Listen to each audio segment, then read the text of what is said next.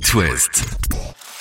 La Minute Livre. Et ce midi, on met en avant L'étoile brisée, un livre passionnant qui se déroule sous la Renaissance. C'est le coup de cœur de l'été de Véronique de la librairie Le Fayet à Rennes.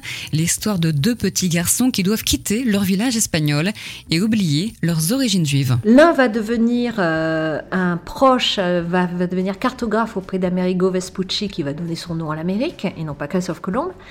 Et l'autre va partir vers... euh, donc on va avoir toutes les grandes découvertes avec de l'Amérique, etc.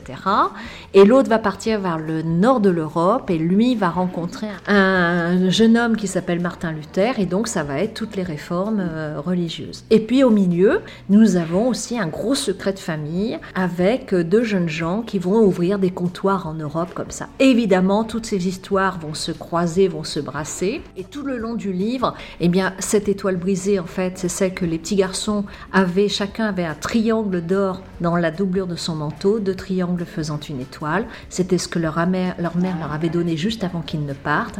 Et tout au long du livre, on va se demander si les deux triangles vont enfin se retrouver. Ça prend toute leur vie. Hein. Je Et c'est dis pas trop long? Ah non, c'est passionnant, c'est palpitant, c'est entre le roman d'aventure, le roman où on revoit, où on apprend plein de choses sur cette époque absolument magnifique et absolument incroyable que fut la Renaissance. Et là aussi, l'auteur ne nous raconte pas, euh, nous prend pas pour des crétins, elle ne, elle ne fait pas une fiche Wikipédia, elle nous raconte vraiment dans un vrai roman d'aventure, d'amour, d'intrigue, de jalousie. C'est absolument sensationnel. Et c'est donc L'étoile brisée, signé Nadège Laneridagen. La Minute Livre. À retrouver en podcast sur itwest.com.